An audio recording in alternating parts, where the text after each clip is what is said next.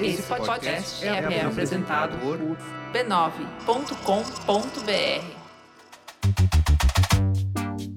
Olá, eu sou o Bruno Natal. Hoje é dia 13 de abril e no resumido número 158, animais viciados em telas, armas inteligentes, vídeos falsos circulando e vídeos reais censurados, New York Times contra o Twitter, Netflix com anúncios e muito mais. Vamos nessa, resumido. Resumido.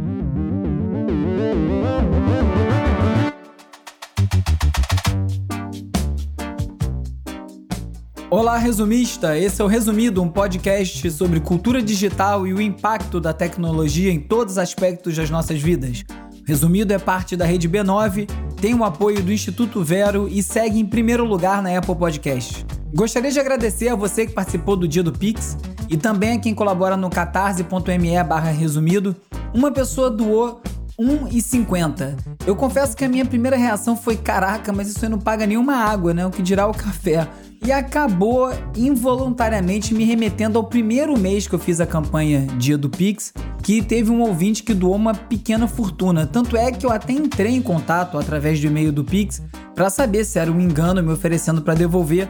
E a pessoa me explicou que não, ele tinha calculado 5 reais por episódio, como ele tinha ouvido todos, deu um valor alto mesmo. Casos assim, obviamente, são muito legais, mas depois eu fiquei pensando sobre a minha reação inicial aos 1,50, além de rever o vergonhoso impulso mal agradecido, porque é óbvio que é muito legal alguém contribuir o que quer que seja, com o que pode, com o que acha justo, e eu concluí que se todos os ouvintes doassem esse valor, 1,50, o saldo total seria umas três vezes maior do que o arrecadado atualmente através da super colaboração de alguns poucos, cento e poucos ouvintes.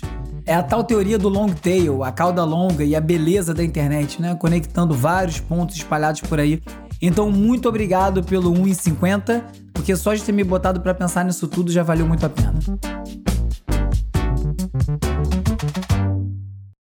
Vamos de cultura digital e como o nosso comportamento online ajuda a moldar a sociedade.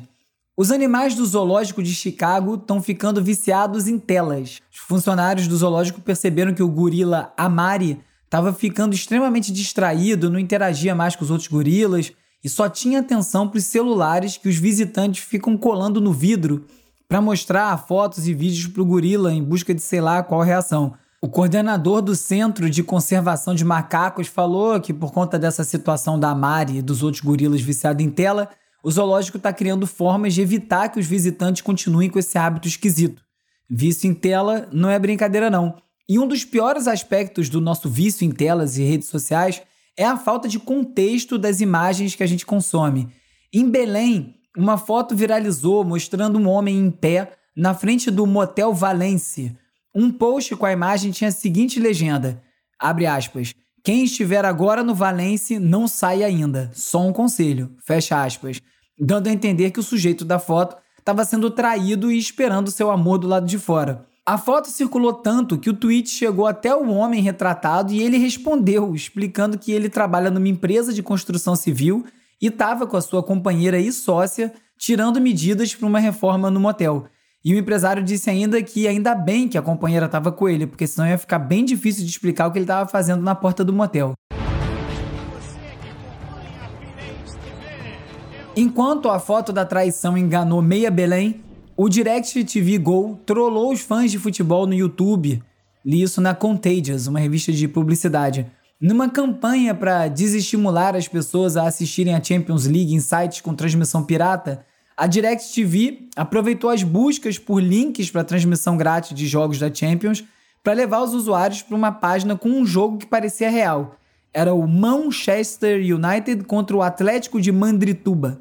Enquanto a verdadeira partida entre o Manchester United e o Atlético de Madrid se desenrolava nos canais oficiais, esse site exibia uma partida falsa com as lendas Rolando e Suado, pseudo-sósias dos atacantes Cristiano Ronaldo e Luizito Soares, cheia de anúncios informando que na DirecTV Go estava passando a partida real. Boa pilha aí para pegar os desatentos. Falando nisso, um novo relatório da CCC, uma empresa de tecnologia, mostrou que os recursos de assistência de direção, o tal piloto automático, fez aumentar o número de acidentes ao invés de evitar mais acidentes, de acordo com o olhar digital. Isso porque essa tecnologia acaba deixando o motorista desatento, se sentindo mais seguro e por isso ele demora a assumir o controle do veículo na hora de tomar alguma ação para evitar um acidente. Como dizem, né, um carro mal conduzido se transforma numa arma. Então, o que esperar da automatização das armas mesmo? A era das smart guns, as armas inteligentes, chegou. Ei Deus! DJ! Vamos lá! Para evitar o uso indevido de armas de fogo, foi criada uma arma eletrônica, uma arma inteligente que só atira quando está na mão da pessoa autorizada, que está usando um anel com um pequeno transponder que emite um sinal e destrava a arma. Segundo a Wired, as agências de polícia dos Estados Unidos já estão bem atentas a essa tecnologia, mas de acordo com o fabricante, a arma ainda precisa de pelo menos uns 3 anos de testes rigorosos para ser considerada totalmente segura. Quando eu li a chamada dessa matéria, eu pensei que a arma eletrônica seria uma arma sem munição de pólvora, talvez até não letais, isso aí seria uma boa ideia. Mas da mesma forma que quase tudo que é digitalizado também fica fácil de bloquear, pode ser uma boa ideia. Imagina só, se milhões de armas ficassem inutilizadas para usos não autorizados, igual você apaga um celular roubado e bloqueia através do número e-mail. O presidente Joe Biden anunciou medidas para combater um problema que já está crescendo nos Estados Unidos, que são as armas fantasmas. Em alguns estados dos Estados Unidos já é muito fácil comprar uma arma, mas agora o problema está ainda pior com o crescimento da venda dessas armas fantasmas, que são na verdade kits de peças que a pessoa compra para montar uma arma em casa. Isso aí gera milhares, milhões de armas sem número de série e que vão cair na mão das pessoas que nem passaram por nenhum tipo de checagem. Esse papo todo sobre armas me lembrou uma coisa que eu ouvi o Marcelo Freixo falando uma vez, que a forma mais inteligente de neutralizar o armamento pesado do tráfico das milícias que dominam as comunidades aqui no Rio não é fazer operação violenta de apreensão para tirar a arma dos bandidos, mas sim sufocar o contrabando de munição aqui no país, já que são objetos nada discretos, né? São caixas volumosas, muito pesadas, e sem bala essas armas não funcionam.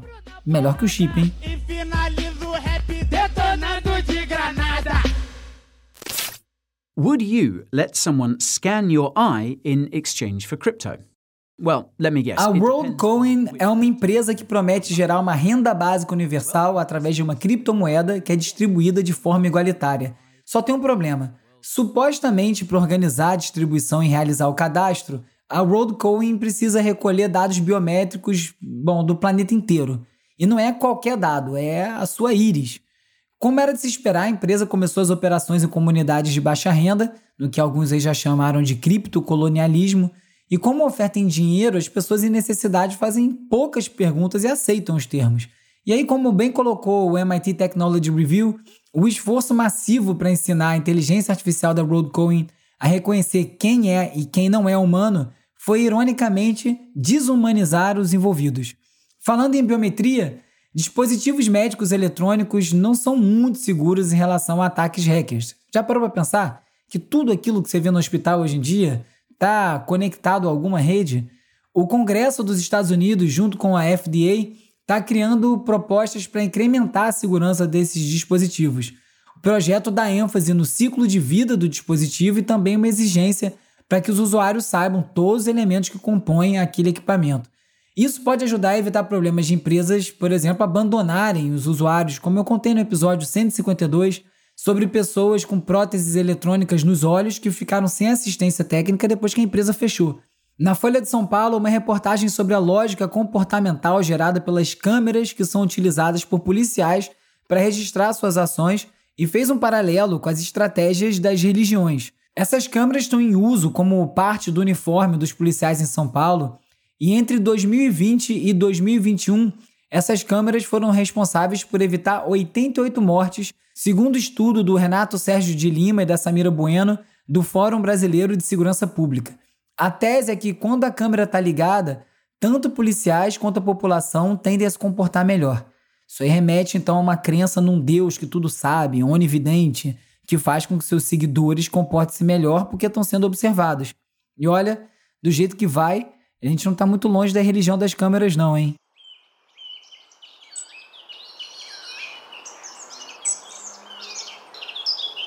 Nem mais um pio.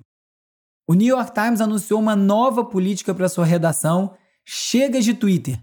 Um memorando interno que vazou enviado pelo diretor executivo Dean Beckett para os repórteres do jornal, diz que o Twitter toma muito tempo dos jornalistas, além de distorcer os seus relatórios e ameaçar a reputação do New York Times e dos seus funcionários com as suas opiniões pessoais. O Times não está proibindo os jornalistas de terem perfis no Twitter, mas o recado é claro: tira o pé que a gente está de olho. Curiosamente, alguns anos atrás, o mesmo New York Times fez o pedido oposto, incentivando os funcionários a participarem ativamente das redes sociais.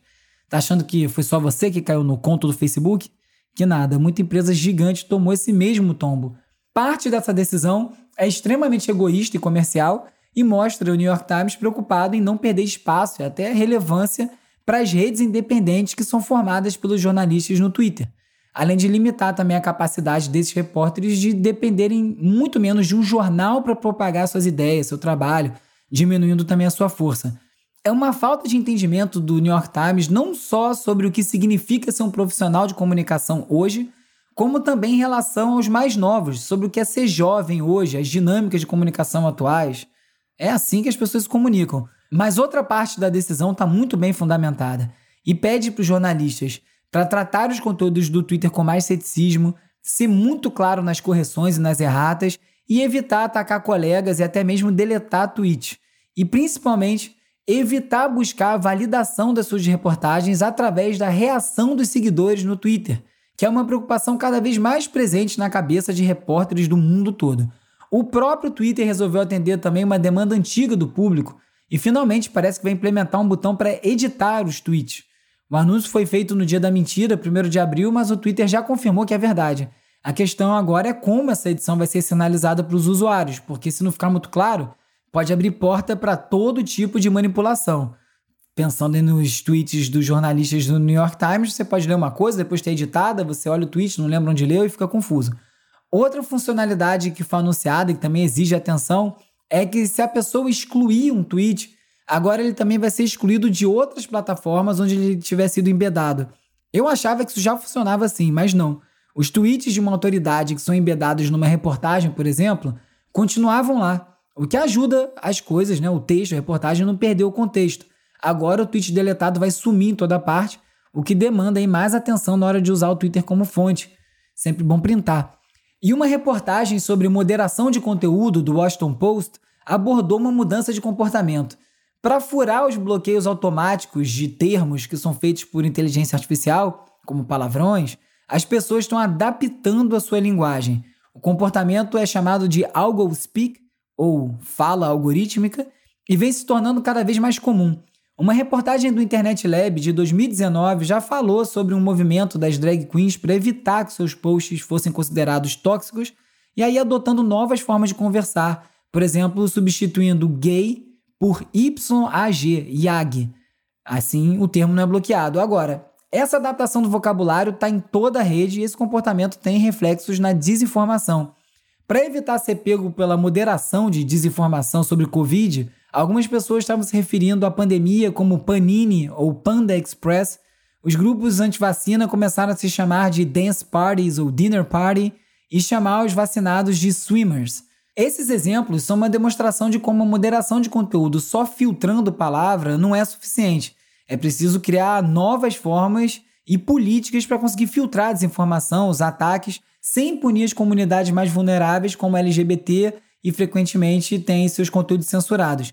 Até porque muitas gírias nascem justamente como uma forma de codificar a comunicação. Esse comportamento nunca vai mudar e é muito mais rápido do que qualquer sistema de moderação consegue contextualizar e bloquear. E agora é hora de falar sobre como as Big Tech moldam o nosso comportamento. Semana passada foi derrubada uma rede de desinformação no Facebook e no Instagram que era liderada pelos militares. Veja só. A pesquisa feita pela empresa gráfica encontrou um vínculo entre os perfis que criticavam a atuação de organizações não governamentais e perfis de pessoas do Exército Brasileiro. Isso é bem sério. Os nomes dos oficiais envolvidos não foram divulgados e essa operação então era composta por quatro perfis, nove páginas no Facebook e 39 contas no Instagram. Eram os novos pavões anônimos, lembra desse perfil? Eles criavam até perfis de ONGs ambientais falsos para tentar engajar o público e a narrativa sempre girava em torno de elogios ao governo e seus supostos esforços para combater o desmatamento. Essa história ainda deve se desenrolar nos próximos dias, eu espero, e eu volto a ela. No episódio 153, eu falei sobre a nova lei da Rússia que proíbe conteúdo considerado fake news sobre a guerra, o que significa dizer que proibiu qualquer publicação que contraria a narrativa russa sobre o conflito. O NRK fez uma pesquisa no TikTok, a única rede social relevante que ainda é permitida na Rússia, e observou que a plataforma não está mostrando conteúdos relacionados à guerra para os russos. Segundo o TikTok, por conta dessa nova lei, eles não tiveram outra opção senão bloquear qualquer conteúdo sobre a guerra em territórios russos. E a guerra cibernética continua na Ucrânia. O New York Times falou sobre os vídeos deepfake criados por hackers russos e publicados em vários grupos de ucranianos e exibidos até na televisão. A maior parte dos vídeos é bem evidente que são falsos. Alguns têm oficiais do governo ucraniano se rendendo, mas o objetivo não é propriamente enganar os ucranianos e sim gerar uma confusão e diminuir a confiança nos veículos locais. É o tal fire hosing que o Trump usava tanto, né? Espalha notícia para tudo quanto é lado que já vira um salseiro. Segundo um expert ucraniano em combate à desinformação, depois de tanto sofrimento e tanta morte, é consenso em toda a Ucrânia que eles não podem se render. Ouve essa. A Apple pretende lançar um serviço de assinatura de iPhones, ou seja, em vez de comprar um aparelho, você pode simplesmente alugar um modelo novo. A Apple notou que as pessoas só resolvem comprar uma versão mais nova do aparelho quando dá algum problema, quando para de atualizar, quando o armazenamento está lotado. Então, essa seria uma forma mais barata de trocar de aparelho, garantindo que até quem não tem dinheiro para comprar um iPhone novo vai trocar. E falando em mensalidade, a Netflix está sendo pressionada para colocar propagandas na plataforma. A expectativa é que, com anúncios, o valor da mensalidade caia e assim eles consigam atrair mais usuários. Além de anúncios, a Netflix também vem se aproximando de formatos mais tradicionais da TV, lançando episódios de séries semanalmente em vez de todos de uma vez e também divulgando dados de audiência, que é uma coisa que eles não faziam. Para Business Insider, as propagandas podem não compensar tanto para a Netflix, mas o CFO da empresa já mudou o discurso e se antes o papo era não vamos adicionar comerciais, agora já é nunca diga nunca.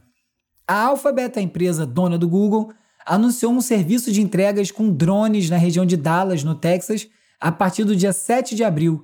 A modalidade de entrega não está liberada para todo mundo. Primeiro, um grupo pré-selecionado vai testar o serviço. E está chegando o dia que uma pizza vai chegar voando na sua janela e deve faltar menos tempo do que a gente pensa. Eu quero só ver, eu aposto que vai ter uma turma boa aí laçando drone igual corta-pipa com cerol. O Google também fez outro anúncio e agora vai ser possível pesquisar usando imagem e texto ao mesmo tempo.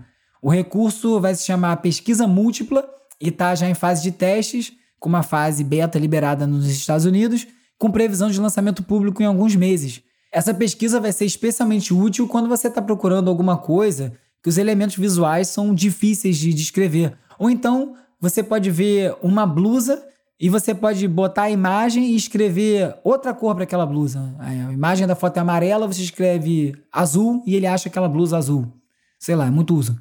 Ainda falando do Google, o processo movido pela Genius contra a gigante de buscas foi rejeitado pelo tribunal. Eu já contei essa história aqui, não lembro em qual episódio, mas a Genius conseguiu provar que o Google estava copiando as letras de músicas que são divulgadas na plataforma e para provar isso, o Genius escondeu a mensagem no flagra, em inglês, em código Morse, em todas as letras que tinham no site, com pontos e vírgulas que estavam invisíveis. E como o Google estava mesmo dando um copy-paste preguiçoso e cara de pau, a mensagem ia junto e aparecia no Google. Isso viola os termos de uso do Genius, mas o juiz entendeu que, como eles não são os detentores dos direitos autorais das letras, eles só licenciam, eles não têm o direito de reclamar. Parece que tudo que esse caso vai render é essa baita mancha na reputação do Google, mas é muito pouco para a covardia que eles fizeram com uma empresa muito menor. Como eu comentei no episódio 157, o Elon Musk comprou 9% do Twitter e passou a fazer ainda mais críticas à empresa através da própria plataforma, no próprio Twitter. Para acalmar a fera, o Twitter ofereceu um assento no seu conselho de administração, o famoso board, só que ele negou o Musk disse que não queria, principalmente porque ele teria que se comprometer a não aumentar sua participação societária para além de 14%. Por isso, alguns analistas acreditam que o Musk está planejando o que se chama uma aquisição hostil, que é quando alguém toma o controle societário de uma empresa contra a vontade do conselho de administração ou dos outros sócios. Elon vem falando há muito tempo sobre criar uma nova rede social. Talvez ele crie um novo Twitter. Tomara que não. Como sempre, nem todos os links cabem no roteiro e eles vão lá para a seção leitura extra no site resumido.cc, onde eu boto todos os links comentados em cada episódio. Não deixe de visitar o site. Na Folha, após a morte do cientista da computação Tadao Takahashi, um dos pioneiros da internet por aqui, o Ronaldo Lemos fala sobre o Brasil que dá certo em inovações e iniciativas que acontecem no país, mesmo em tempos difíceis. No New York Times, o spam através de SMS está em ascensão. A versão mais recente envolve golpistas enviando mensagens para você, aparentemente do seu próprio número de telefone. Saiba o que fazer. E na The Inc., é assim que a Rússia acaba? Uma conversa com Masha Gessen sobre uma Rússia pós-Putin. Quem quiser falar comigo, já sabe onde me encontrar, arroba urbiurbe no Twitter, arroba resumido.podcast no Instagram e no TikTok. E você também pode fazer parte da comunidade no Discord. Tem link para isso tudo lá na home do resumido.cc. Se você preferir, me manda um oi no WhatsApp ou no Telegram para 21 97 969 5848. Entra para a lista de transmissão, recebe alertas de novos episódios, conteúdo extra e a gente troca uma ideia.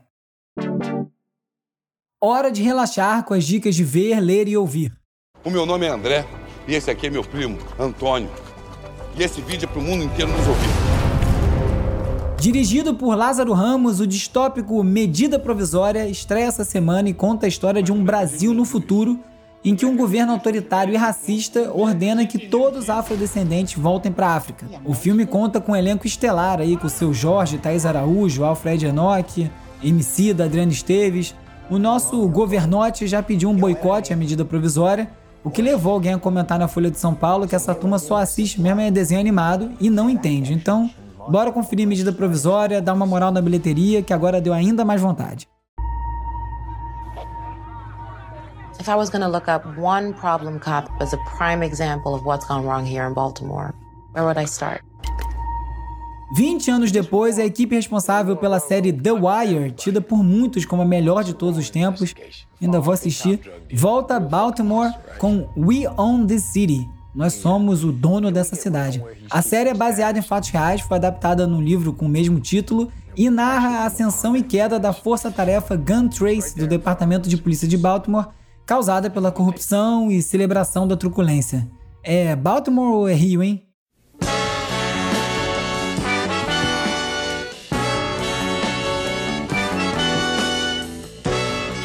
Um tesouro quase perdido no MPB está completando 50 anos.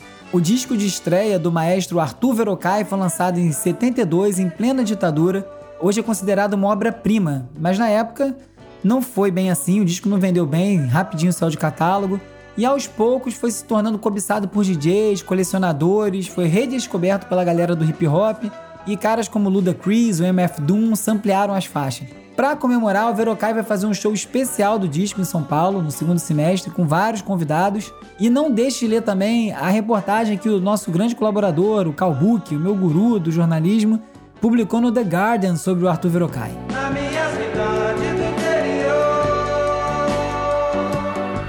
Nesse episódio você ficou sabendo que até animais ficam viciados em telas, que as armas inteligentes estão chegando, que a manipulação da informação é peça central na guerra narrativa na Ucrânia, que a Netflix pode ter anúncios, que o New York Times quer se distanciar do Twitter e muito mais. Se você gostou desse episódio, se você gosta do resumido, assina na plataforma que você estiver ouvindo agora, curte, segue, deixa uma resenha, dá cinco estrelinhas e divulga para mais gente. É muito importante, é a única forma do resumido crescer, é com você indicando para outra pessoa que possa gostar também. O resumido é parte da Rede B9 e tem o apoio do Instituto Vero. É escrito e produzido por mim, Bruno Natal. A edição e mixagem é feita pelo Hugo Rocha. A pesquisa do roteiro é feita pela Isabela Inês, com a colaboração do Carlos Calbuca Albuquerque. As redes sociais são editadas pelo Lucas Vasconcelos e pela Beatriz Costa, com design do Felipe Araújo e animações do Peri Selmanman. A foto da capa é do Jorge Bispo e o tema original foi composto pelo Gustavo Silveira. Eu sou o Bruno Natal, obrigado pela audiência. Semana que vem tem mais resumido.